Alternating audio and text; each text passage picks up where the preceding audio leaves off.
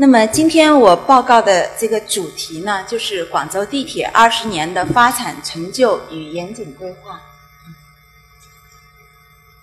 那么在报告里面呢，主要是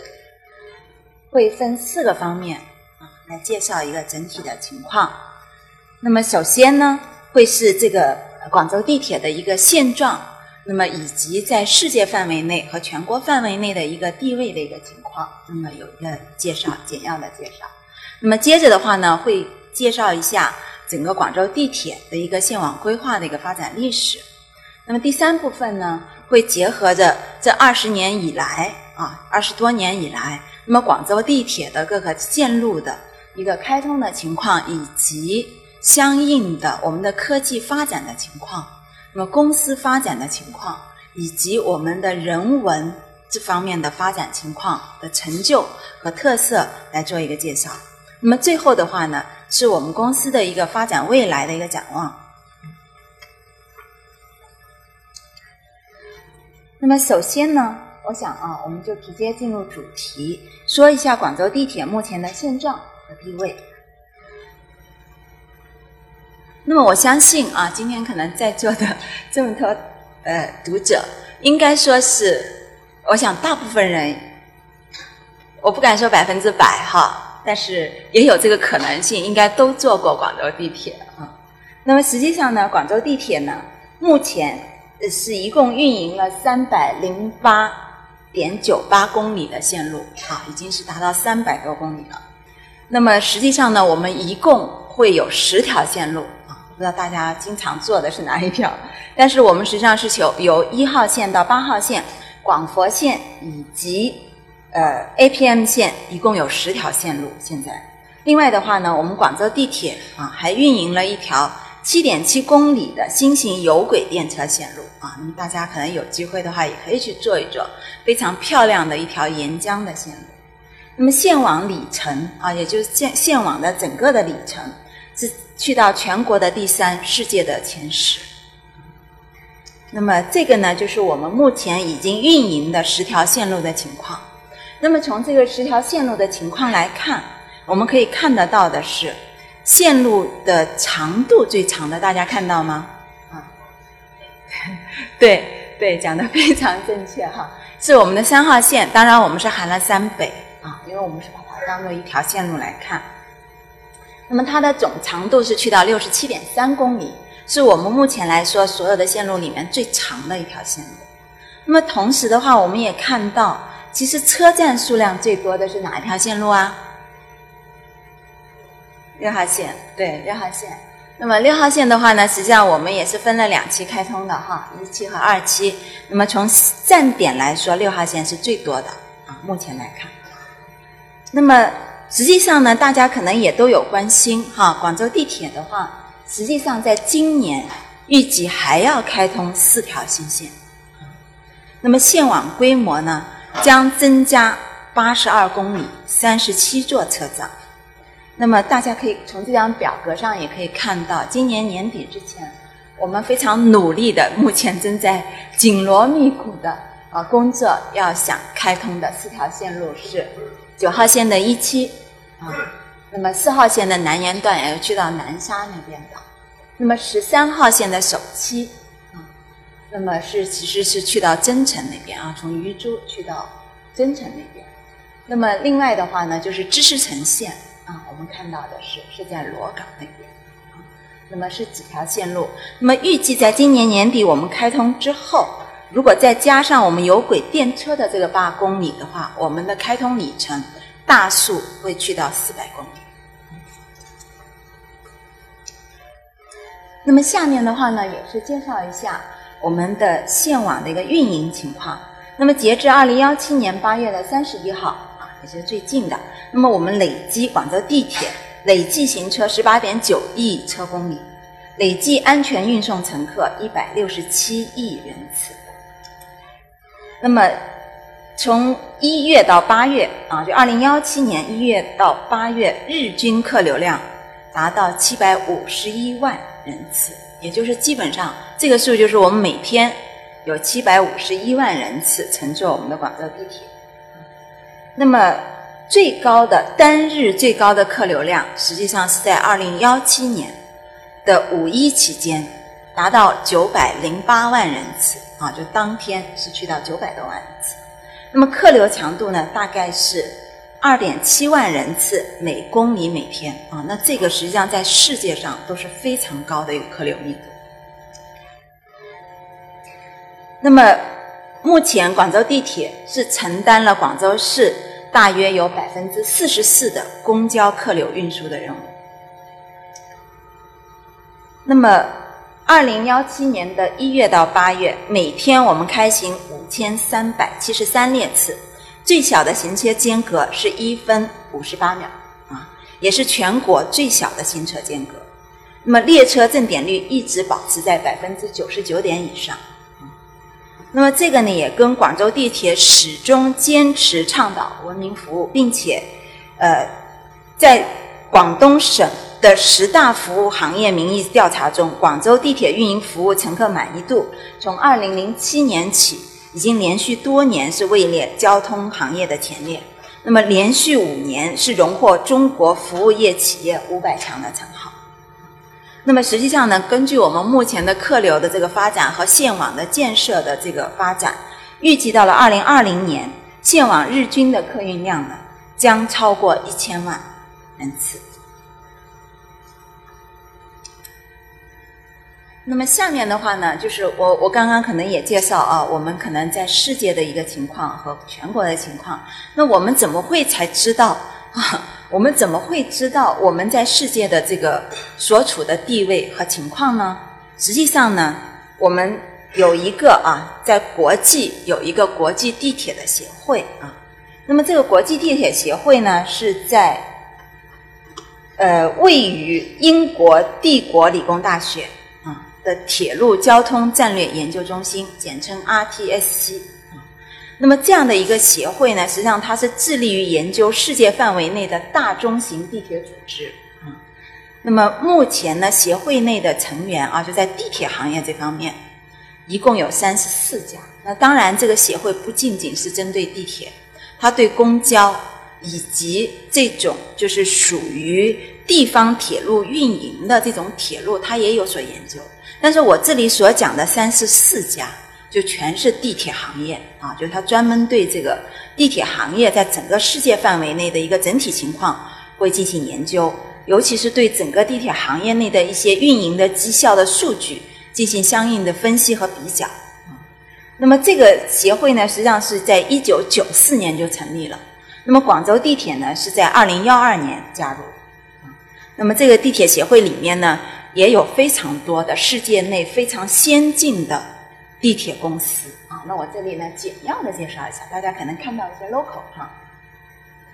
那首先，在中国，北上广深、南京等都在这个协会内啊。那么在亚洲，我们也知道，其实台北捷运也是非常出名的。那么还有港铁、香港地铁、新加坡地铁啊，那么都在这个协会内。那么在欧洲的话呢，也是非常出名的，像伦敦地铁、巴黎地铁啊。包括莫斯科啊、圣保罗，那么北美的话，像纽约地铁、墨西哥地铁等等等等，那么都在这个协会内啊，应该说是呃世界范围内比较出色的地铁公司都在这个协会。那么刚刚也讲了，实际上这个协会呢，主要的宗旨它成立的还是致力于研究世界范围内的大中型地铁组织，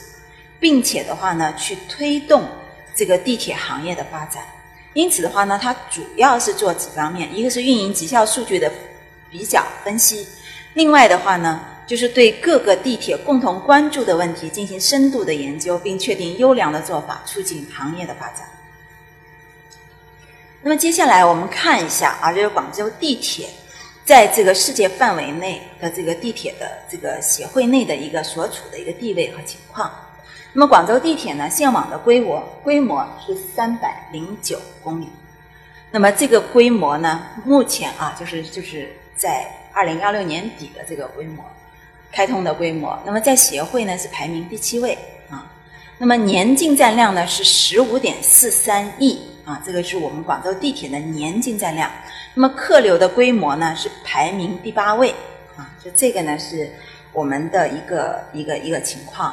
那么实际上呢，呃，在这个嗯线网的规模这方面呢，我们也可以看到的是啊，目前在协会里面排名第一的是上海啊，是上海，我们国家的上海。那么这个客流规模排名最大的是莫斯科，莫斯科它的年年进站量达到二十四个亿。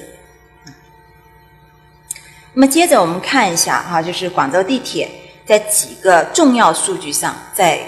世界的这个范围内的一个情况啊。那么首先，这个线网的列车的正正点率，广州地铁是排名第三的啊。那么呃，第一的是台北啊，第二的是南京。那么我现在讲的这个是二零幺六年度的这个数据。那么行车服务的可到可靠度啊，那即便是这样，我刚刚还是补充说一下啊，就是我们线网列车的正点率虽然是排名第三，但实际上我们的正点率已经是达到了百分之九十九点九八啊，百分之九十九点九八，实际上跟第一名、第二名的差异可能也是非常厚的小数级的这样的一丁点的差异啊。那么行车的服务可靠度，我们是排名第二啊，我们排名第二。那么嗯。接着的话呢，就是我们的运能的利用率是在整个协会内是排名第一的啊。其实这个运运能的利用率，我很简要的来说，其实是一个什么概念呢？就是我们的平均的满载率啊，也是反映了我们的客流强度的一个方面。那这个呢，是广州地铁是排名第一啊。那么另外的话呢，就大家看到的就是车站犯罪事件的发生率。或者说是另外还有一个指标，我在这里没有说，就是运营安全的这个指标，广州地铁是名列第一的，就是我们这边整体安全度是比较高的。嗯，这个呢，就是让大家了解一下广州地铁在世界范围内的一个情况。那么另外呢，就广州地铁的一个企业的概况。那么成立时间呢，广州地铁是在一九九二年啊正式成立公司。那么员工的数量现在是二点三万人，那么注册资本一百七十一亿元，资产规模两千两百亿元。那么这个呢，是我们一个简要的一个架构啊。那么实际上，广州地铁呢，一直以来其实都是秉承了一个一体化经营的理念啊。那么负责了广州市轨道交通的投融资、工程建设、运营管理。以及沿线的房产、商业等附属资源的开发与经营。那么，拥有全资的投资企业一共有十一家，合资投资企业十一家。那么，经过二十年的规划、设计、建设、运营和附属资源的经营所形成的核心能力，以及和良好的现金流，也形成了广州地铁一体化经营和持可持续发展的模式。啊，那么同时为中国乃至世界其他城市。提供轨道交通全方位的产业链的解决方案，这个我后面会讲到。其实我们会做一些咨询，促进轨道交通行业的发展啊。那在国内啊这方面，我们是做了很多的一些工作。那么这个也是刚刚也说到了哈。实际上，我们广州地铁可能其实可能大家如果对其他的城市地铁有一些了解的话，那么实际上不管是北京、上海等等。很多的城市的地铁其实都存在很多的一些公司啊，可能有建设公司、有运营公司啊，或者是有其他的一些资源开发的公司等等等等。但是广州地铁一直是秉承了建设、运营、物业经营、开发一体化的这样的理念来运作我们的公司。那这里呢，也是几个简要的数据哈。那么这里呢，刚刚讲了我们的一体化啊，建设、运营、物业资源经营啊。那么同时的话，大家可以看到的是啊，我们的一些主要的业务，我们有全全资的设计院啊、监理公司、咨询公司啊、合资的咨询公司、合资的培训学院。啊，有保洁公司，有绿化，有物管，有广告、通信公司、商贸公司等等等等。啊，那么左边的话呢，是我们的一些经营的一个情况，大家看到，我就不一一多说了。那下面的话呢，我想就是，呃，就是介绍一下呢，就是我们的一个历史演化演变的一个情况。那么我们常说“继古开今，继往开来”，回顾县网规划的历史，是为了更好的理解我们这座美丽的城市，那么更好的去开创五彩缤纷的未来。我们国家的地铁最初是战备人防工程。啊，比如说北京的地铁是在深挖洞、广积粮的形式形式下进行的。那么广州也是从秘密的这个九号工程开始的。当然，我们现在进行地铁设计的主要思想是交通为主，兼顾人防，已经转为了民用了。如果从民用的交阶段开始算，那广州地铁线网规划的历史呢，有如下三个标志性的阶段。那么，首先就是一九八九年的九月份，广州市政府批准了第一个线网规划。那么，由于当时市域的面积呢，仅仅是一千四百四十三平方公里，线网覆盖范围较小，规划地铁线网由两条线路组成，总长约三十五公里，设了三十一个车站。那么，这个规划呢，覆盖了广州市最大客流点和重要的交通走廊。是典型的需求引导型线路，对此后广州地铁的发展也产生了重大的影响。基本为目前已经建成的地铁一号线、二号线和八号线。那嗯，当然，我们的可能广州的这些读者们啊，尤其尤其是长期在广州的同志，其实知道啊，我们其实二号线和八号线是有一个演变过程啊，有的二号线曾经拆解成八号线的这样的过程。那么，这是第一阶段。那么第二阶段的话呢，实际上是九十年代末，随着改革开放和广州市社会经济的迅速发展，规划城市发展中心开始转移，由原规划的向东发展调整为向东和向北发展。为支持城市的布局调整，对原先的十字形线网进行了深化，调整为放射型布置形态。那么线网呢是包括了五条线路，共计一百二十三公里。那么大家可以在这个网上大体上看到啊，是有三条地铁线路、一条机场快线和一条市郊线组成。那么第三阶段啊，第三阶段，那么实际上呢是去到二零零五年。那么由于广州市成功申办了第十六届的亚运会，那么广州新机场的启用和三大汽车产业基地的形成等城市发展的需要。那么广州市城市轨道交通线网规划呢，适当进行了调整。那么线网呢，就包括了有十九条线路，总长是七百二十六公里啊。那么这个可能人是看看起来也比较密了哈。那么十五条的城市轨道交通线路和三条的城际轨道线和一条的市郊的列车线啊。那么这个呢是去到二零零五年。嗯，另外的话呢，有一个远期的啊。这个是一个远期的整个广州市的远期的一个总体规划的一个情况。那么是根据珠三角的一个发展纲要，对广州市赋予的国家中心城市的这样的一个新的使命和要求。那么以及结合广州市新的战略规划总体规划，那么在原有的这个棋盘状格局上，增加了环线，那么形成了十字加环加对射线和放射线的这种。远期的线网规划的格局，那么线网呢，包括了二十一条线路和总长度大概有九千啊九百六十六，我们大数算的话，实际上是一千公里这样的一个规模。那么这个是个远期的规划。那么城市轨道交通线网的一个发展，其实对强化广州城市功能、推动经济社会发展呢，起到了巨大的一个推动作用。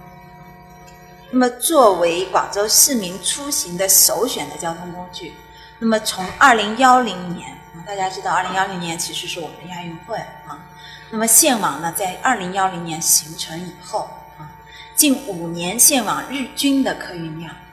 每年约以五十万的人次的速度增长。那当然，这个也是跟我们每年都不断的有新的线路在建成开通，也有一些直接的影响和关联。那么接下来呢，也是介绍一下广州地铁集团公司的一个发展历史。那么第一阶段，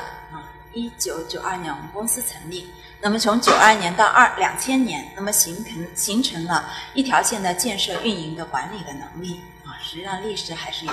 有一些年的。那么第二阶段呢，就发展开始迅速起来。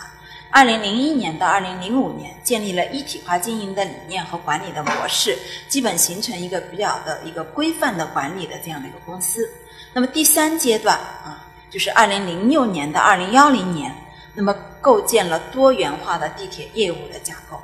第四阶段从二零幺幺年到今，围绕地铁加物业的发展战略，构建了四大业务板块的产业布局。那包括刚刚也介绍了建设、运营、房产、产业拓展等等板块。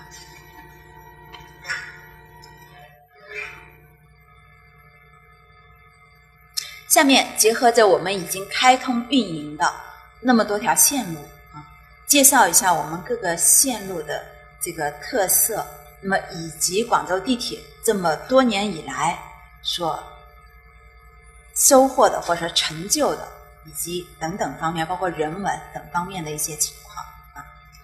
首先是一号线啊，那么大家可能对一号线都非常的熟悉啊。那么我们一号线呢，其实也是分了两段开通的。第一段是西朗到黄沙段，那么一九九七年的六月二十八号就开通试运营了。那么第二段呢是黄沙到广州东，是在一九九九年的六月二十八号开通。那么一号线呢，大家也知道，它实际上是一个六节编组啊，那么八十公里最高速度的这样一条线，在我们广州地铁来说，我们会说它是 A 型车。那么在一号线来说，其实啊，当时实际上一号线总体上是一个基本上都是一个引进的线路啊，因为当时在国内。呃，也也也不多见啊。当时线路其实当时也就是北京啊、上海啊，那么还有天津啊，当时是有地铁的线路。那么广州地铁呢，当时建的这条线路呢，我们当时也秉承着一个追求卓越啊，就是起点比较高的这样的一个要求。所以当时其实一号线的很多的设备系统，包括我们的列车，都是进口的啊，都是进口的。那么。而且的话呢，一号线呢还是我们国内啊首次采用残疾人的这个无障碍设计。那么当时我们在一号线的里面车站里面，大家看到就是有这个导盲导盲带的设计。那实际上是在广州市，那么有了这个设计之后，我们陆陆续续才在全国的其他的城市啊，那么看到陆陆续续去开展应用啊这个残疾人的无障碍设计的这个理念。那另外的话呢，当时可能有个新闻，我不知道大家伙还有没有印象啊？实际上是非常出，应该说是应该也也是一个非常出名的一个新闻啊。就当时呢是德国啊，我们进口德国的列车，那当时涉及到一个工期非常紧迫啊，那么曾经是空运了一台列车来到广州啊，那为了满足我们当时的一个开通要求，那么这个呢就顺带的提下。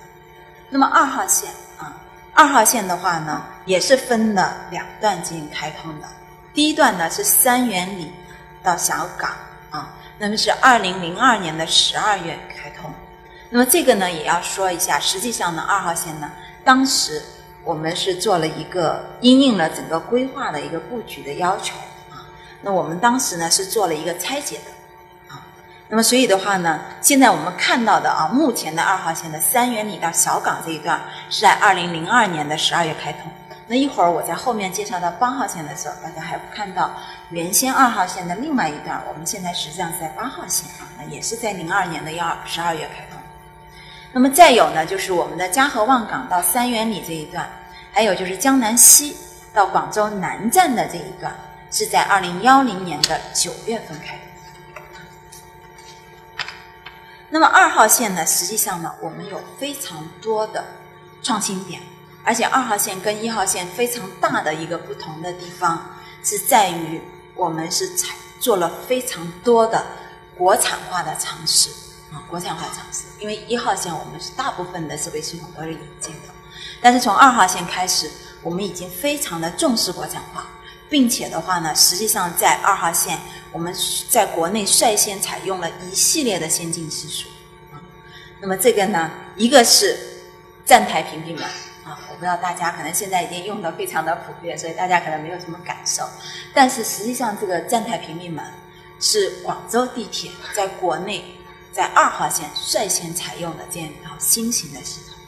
那么实际上屏蔽门啊，大家我不知道大家有没有感受啊？实际上呢，我们原先一号线没有屏蔽门的时候，和二号线有了屏蔽门之后，其实是有很多的变化的啊，有很多的变化。一个呢就是安全性啊，大家可能这个会比较深刻的感受啊，因为当没有屏蔽门、没有安全门的时候，其实人尤其在拥挤的情况下是很容易掉入轨道的啊，在列车进站的时候，其实是会很很不安全啊。那有了之后，安全性方面肯定是强了很多。那另一个的话呢，实际上呢，还有一个非常重要的，在节能方面啊，屏蔽门在节能方面也有个非常好的效果。